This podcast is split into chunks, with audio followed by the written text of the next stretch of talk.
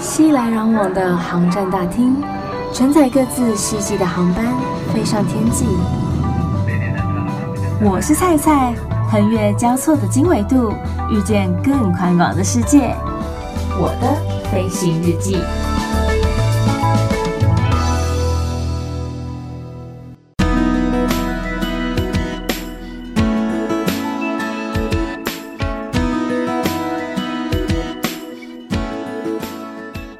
Welcome aboard，欢迎收听我的飞行日记，我是空姐菜菜。如果上礼拜有听节目的人啊，一定就知道今天菜的节目内容是什么了。上个礼拜跟大家分享说，考取空服员在争取进入航空产业这份工作的时候，应该具备哪些条件呢？或是说有哪些是在面试、在考试的时候，考官们会特别注意的事情呢？这个礼拜要来跟大家分享的是，在面试的过程当中，我该怎么样展现自己，又或者说我该表现出什么样的一个心态，才比较有可能得到考官的赏识呢？不过，在今天的节目内容开始之前呢，先来进入我们的小单元。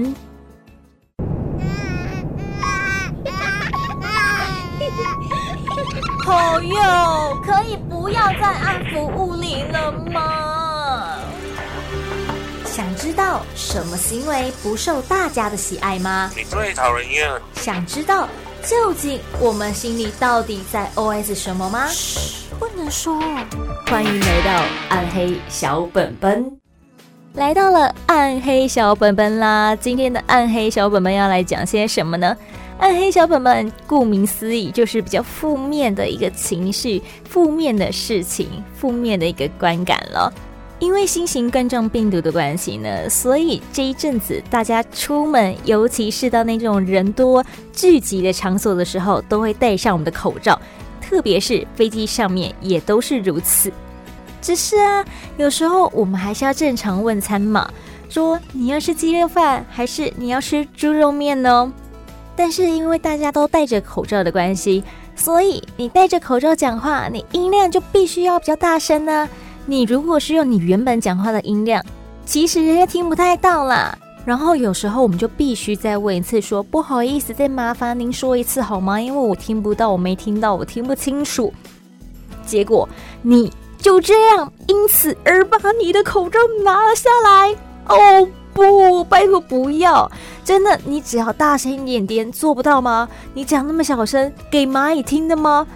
就是口罩并不会阻隔你说话的声音啊，所以其实你根本没有必要把你的口罩拿下来说话，你只要大声一点点就好。而且像有些客人呢、会打喷嚏或是咳嗽，然后也在他们要做这些事情的时候，把口罩拿了下来。Hello，excuse me，口罩就是要阻隔你的口沫啊，你把口罩拿下来打喷嚏干嘛？你把口罩拿下来咳嗽干嘛？把这些病菌传染给别人啊？什么心态嘛？这是面对大家这样子的一些行为，身为人类正常的反应就是会后退一步啊。尤其是在这么敏感的一个时期，结果客人却因此而这样发怒，哎，就觉得你这什么反应？你你你你怎样？你就是你你怎么可以这样子？你觉得我是有带病菌是不是？还是什么的？对，我就是这么觉得。怎么样？不是嘛？大家现在人人自危耶。你怎么有办法确定你完全没有事情呢？毕竟现在这个病毒是有潜伏期的呀，是很不好意思毁了你心中我们应该鞠躬尽瘁的一个形象。我们应该微笑倾听您的需求，不应该这样子退避三舍、避而远之。但是 I'm so sorry，让您失望了，我真的做不到。在现在这样子一个敏感的时机点，您就应该好好戴起您的口罩。好了，我不应该这么的愤怒，但是真的，大家行行好好吗？戴口罩讲话就大声一点点，不然旁边的人听不到你到底在说些什么。如果说你有咳嗽、打喷嚏这一类类似感冒的症状，请你就戴好、戴满你的口罩，保护你自己，也保护旁边的人。期待疫情赶紧结束的那一天啊！哎呦。我戴口罩送餐，送到我都快窒息了，吸不到空气呀。如果有持续在听菜节目的人，可能就会知道说，菜其实在一开始并不是以空服员为一个志向，我纯粹是因为到了美国打工旅游，回国的时候突然灵机一动，就觉得国外好好玩哦，可是出国玩又好贵哦。但是看这些空服员就可以利用上班的一个机会，然后可以到国外去看一看、玩一玩。可以住免费的，搭飞机又免费，因为他是工作去的嘛，好像是一个不错的选择耶。所以后来我回国之后才会选择说，嗯，来试试看可不可以来争取到航空公司的工作。那有很多现在的年轻美眉们，或许是因为对于空服员这个工作有许多华丽的想象，有很多光鲜亮丽的泡泡，所以就会觉得好像这个工作很好诶。然后以台湾的就业市场来说，也是一个不错的选择，因为你一毕业出来就可以拿到五万到七万的一个薪水，算是相当不错的了。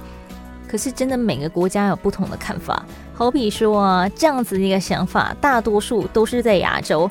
你去看看美国、欧洲的航空公司，他们的空服人员年纪都稍微偏大一点点，甚至是有那种阿嬷级的。做到那种五六十岁的，都还在客舱里面为大家服务着，而且他们的身形也不像亚洲航空公司的空服员这么窈窕儞嘞。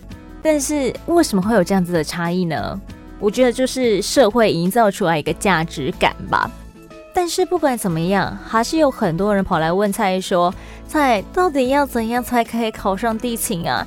到底要怎么样才可以变成是空服啊？”到底我应该要怎么样准备，才有可能获得这一份工作呢？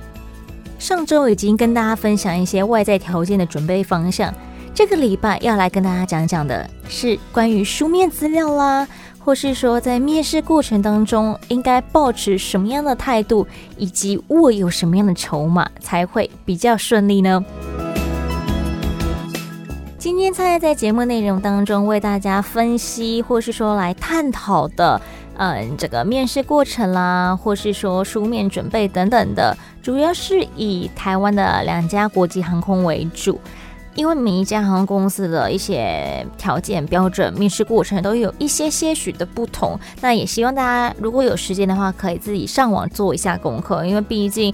呃，他们每一年都在做一些改变，然后有些比较重视的是团体讨论，那有些就是注重你的个人表现，不太一定。总之，如果说你有对哪一家特别有兴趣的话，欢迎到网络上面来搜寻一下相关的资料。那首先呢，台湾国际航空呢，在第一关都会先要求你要填写申请表格，撰写你的书面资料。有些人的书面资料真的是写得太冗长了，看到连我都不想看了。就是你不用告诉我你家里有爸爸妈妈，谁没有爸爸妈妈？你也不用跟我说你是从哪一个学校毕业的，I don't wanna know。那在最一开始的表格的时候就已经会写出来了，你不用跟我说什么你是学校第一名干嘛的，不用。毕竟这些初审考官在一开始的时候要看这么多人的资料，很多自传呢。如果说每个人都写得这么冗长的话，他根本抓不到重点啊！所以你不用跟他讲说你的祖籍在哪里之类的琐事，你只要把重点放在说你自己的一些跟这个工作相关的人格特质，或是说有一些相关的经历，都可以写上去，不然其他的就免了吧。还有，在你缴交书面资料的时候，航空公司一定会要求你要缴交照片，不管是大头照。或是全身照片，拜托，请你缴交一张看起来端庄娴淑、干净的照片，不要说什么去玩，然后背景很杂，看起来很漂亮的照片，不要。如果可以的话，就去香港找那种后面背景全白的，或是那种浅蓝色的都好，不要放那一种后面看起来杂七杂八一大堆的那种，就很不讨喜。最重要的是，千万不要在你的自传当中说谎，因为当你进入到后面的关卡的时候，跟考官面对面的时候，他很有可能会从你的自传当中抽问题出来。如果说你那边是瞎掰的，立刻破功，没有用。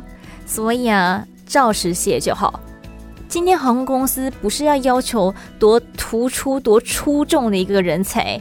今天航空公司要找的是一个适合这份工作的员工，Do you get that？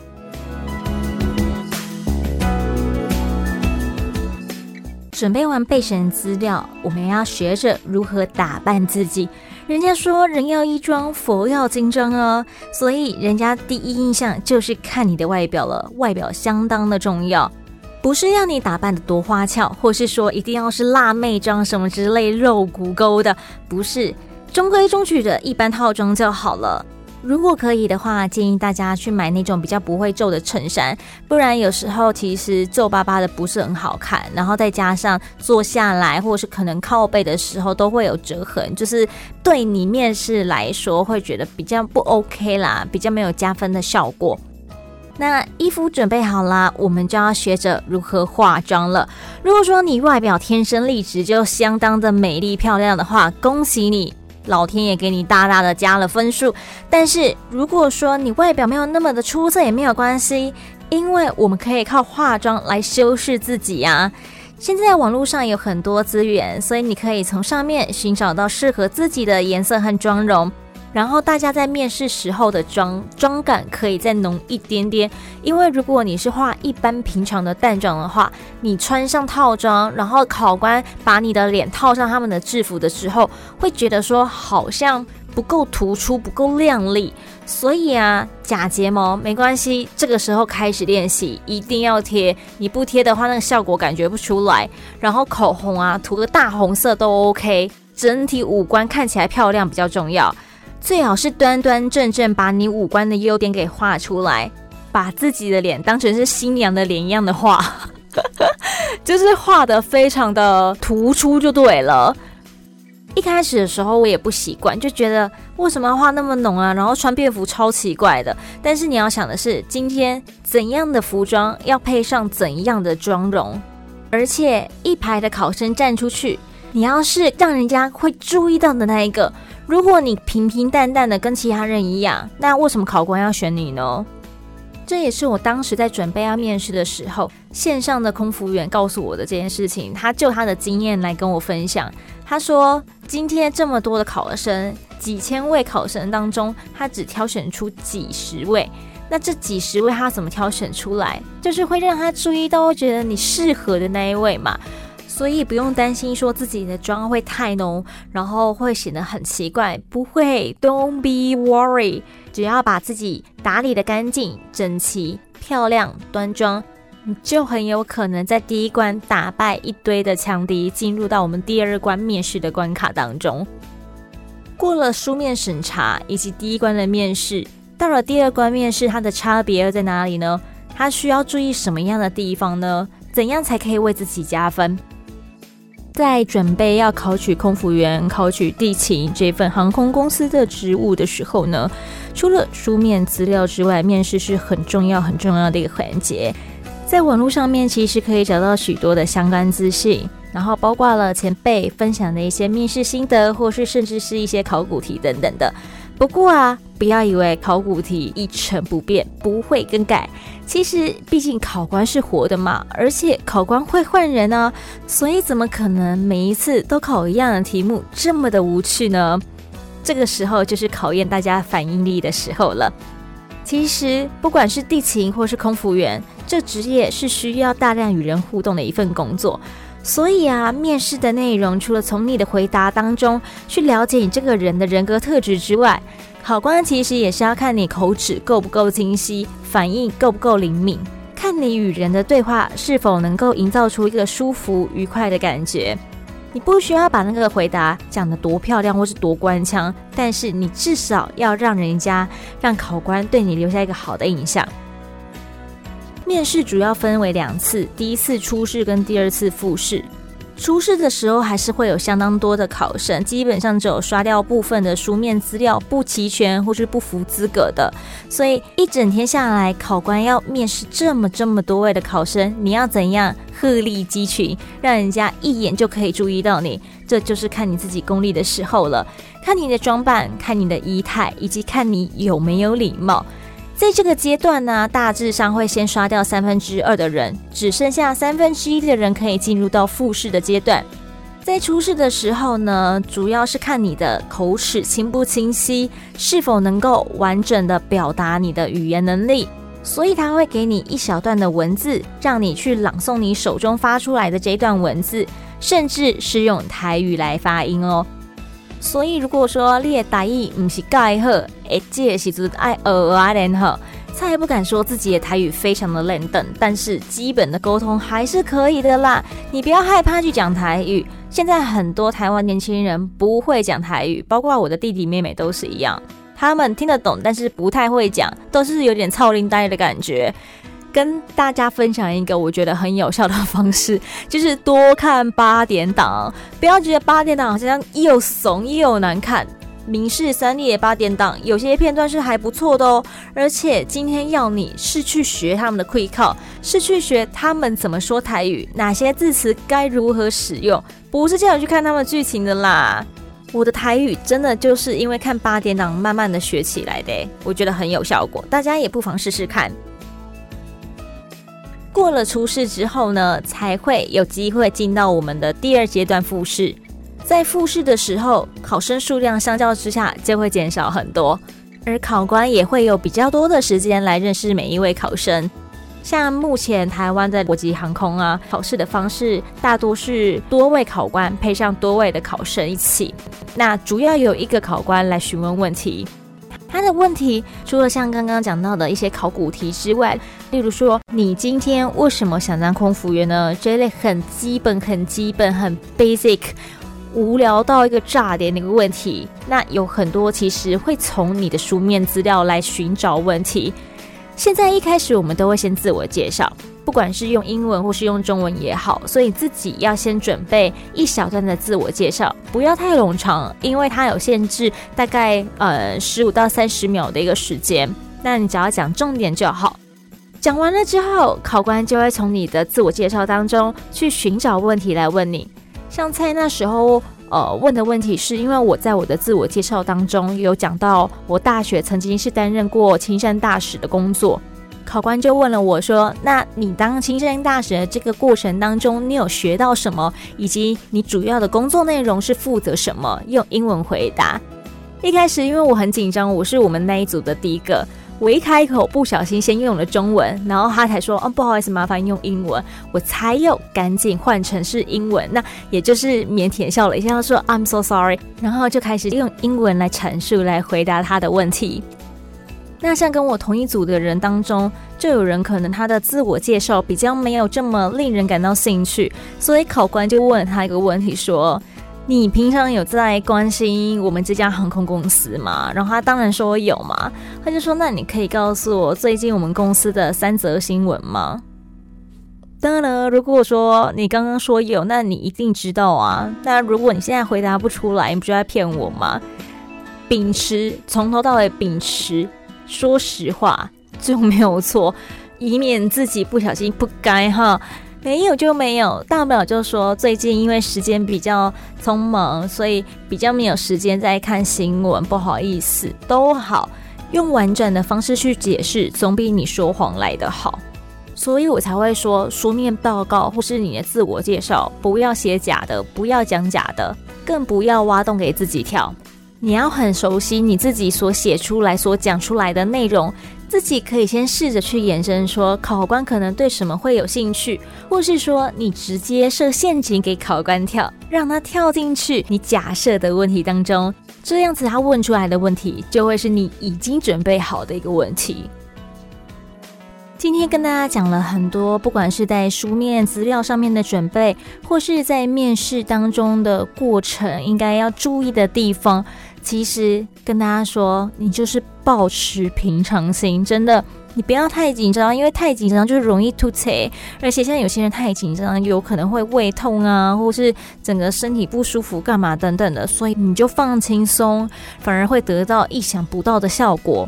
记得进到考场的时候，进到大楼的时候，保持微笑，心情愉悦。其实那个渲染力是会影响到其他人的，旁边的人会感觉得到说，诶，这是一个很开朗、很乐观、很开心的人。还有啊，随时随地注意自己的仪态以及礼貌。坐下来的时候，坐姿就是要端正，然后呢，看到人点个头，如果可以的话，说声你好也不错，展现出自己一个你已经是空服员的态度。你们以为在考场外的等候区都没有人在看吗？那些帮忙收资料的工作人员呢、或是在辅导、在指引你们的那些穿着制服的哥哥姐姐们，他们其实都有在观察大家哦。如果说他有觉得你哪里不 OK 的话，他其实也会特别去跟考官们说，请他们特别注意几号。我觉得可能有待观察哦。这样，如果想要让自己不要这么紧张的话。平常啊，大家可能有几个都想要考这份工作，想要争取这份工作的朋友们、同学们，你们可以弄一个小型的读书会，周末约个时间，大家到了一个安静的地方，彼此练习，互相当考官，互相当考生，来模拟那个考场肃杀的气氛。这样子到了面试的时候，其实你大概会被问的问题也就那一些了啦。你的朋友们也都代替考官来试问过你了，所以你可以回答得出比较漂亮的答案。那当然，在这个小型的读书会当中，大家可以互相彼此磨练，互相的纠正，互相看到可以在更精进的地方。我觉得这是一个很棒的方式。如果大家对于航空公司工作有兴趣的话，不管是地勤或是空服员，都可以试着用这样的小型读书会的一个模式来精进彼此。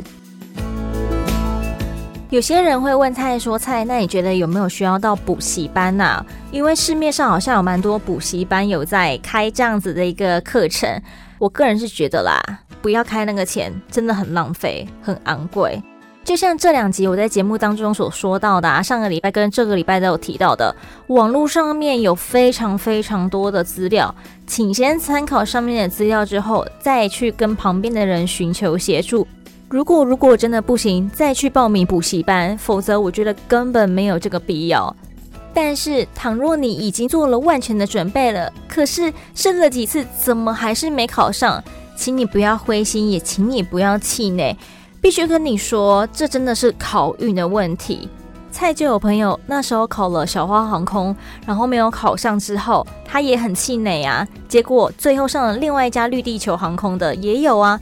也有两家国际航空都没有上，他觉得自己是不是就不适合当空服员？结果他考上了阿叉球航空，这实在太多太多的例子了。所以没有考上，并不代表说你这个人不好不优秀，只是或许你的人格特质并不是这个公司或是并不是这个工作所需要的。所以你也不用因此而感到太难过，因为它终究就只是一份职业的面试。在你的求职生涯当中，上帝关了一扇门，他一定会再帮你开上另一扇窗。没考上也没关系，大不了再充实一下自己的实力，或是另寻出路，说不定你会有更好的选择。太多人为空服员、为航空公司、为地勤贴上太多的标签了，都觉得说这个工作很好、很棒、很值得鼓励、很值得炫耀。但是，蔡当了这么多年的地勤跟空服员，我必须跟你说，也还是有人因为不适应或是不喜欢而离开的。很多人因为必须这样长时间的飞行，时窗上面的压力，所以造成自己免疫力失调、荨麻疹什么等等的都来，甚至还有血尿等等情况发生。所以不用觉得说好像没有考上很可惜。说不定你未来的工作会比空服员这个工作来得更值得骄傲。但当然，如果你还年轻的话，人生想要多尝试、多体验才是鼓励的。因为我自己也是觉得，空服员这份工作可能要趁年轻才有办法做得起来啊。如果年纪越来越大，或许在整个身体的负荷上面，maybe 就没有这么的适合。但 anyway，welcome to join us，欢迎你加入我们哦。如果说你听完这两集的介绍，这两集的分析，还有一些不清楚、不了解，想要来询问菜的话呢，欢迎上脸书或者 IG，请你搜寻“我是菜菜”，欢迎登机。我是菜菜，欢迎登机。不管是留言也可以，或者私讯也可以，我会尽我所能的来回答你跟帮助你。我也会分享一些相关的资讯在 IG 还有粉砖上面。所以记得要按赞跟追踪，这样才可以收到系统的通知哦。预祝大家每一天都 Happy Ending，我们下次见。